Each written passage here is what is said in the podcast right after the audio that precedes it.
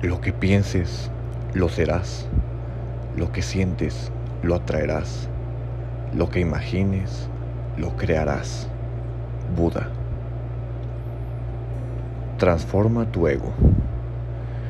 Yo coloqué el ego dentro de tu espíritu con el fin de confundir al alma consciente. Fue una decisión complicada, pero era necesario poner cierto límite al alma para poder darle vida.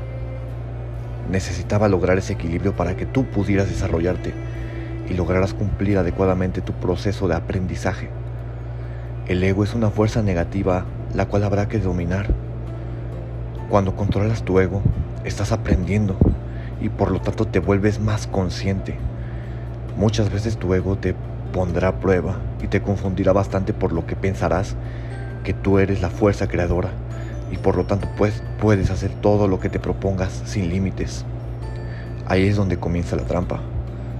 Porque cuando piensas que tienes la razón en la realidad, que proyectas solo te alejas más de la conciencia mayor.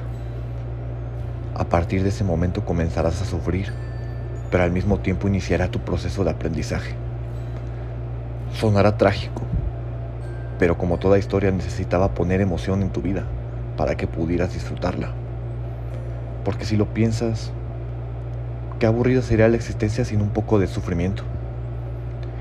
Difícilmente lograrías desarrollar el don de la reflexión, el cual te vuelve un ser más consciente.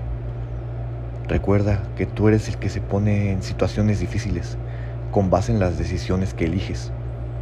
Si no aprendes a controlar tu ego, seguirás autosaboteándote y es como un ciclo el cual se romperá si tú decides detenerte a pensar con claridad. Tu ego lo dominas por medio del silencio. Descubre por qué está confundido. Escúchalo y dale la dirección hacia lo positivo. Perdona tu ego y transfórmalo para que te ayude a librar las batallas más complicadas. Encuentra el camino de la sabiduría por medio del perdón. No es necesario tener contigo un pasado trágico, porque al no superarlo seguirá existiendo. Los problemas se resuelven aceptándolos, buscando no una, sino miles de opciones para salir de la angustia que te genera. Vuélvete amigo de tu ego, ayúdalo a escuchar y pensar con claridad, para que ambos logren el equilibrio que necesitas en tu existencia. Hay un texto el cual se describe esa sana unión de equilibrio, te lo mostraré.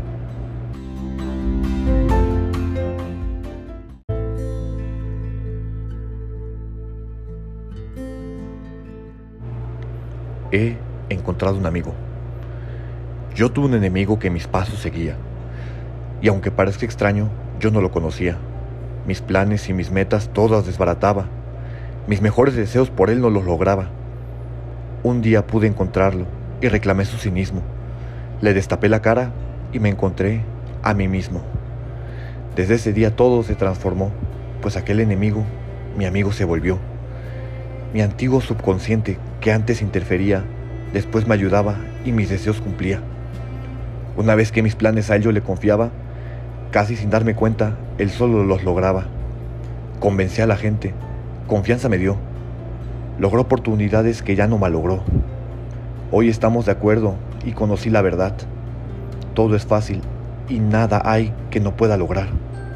Puedo ayudar a otros si no temo al destino, pues soy solo yo quien marca mi camino. Ahora que ya no existe conflicto entre los dos, puedo llegar a todo, inclusive hasta Dios.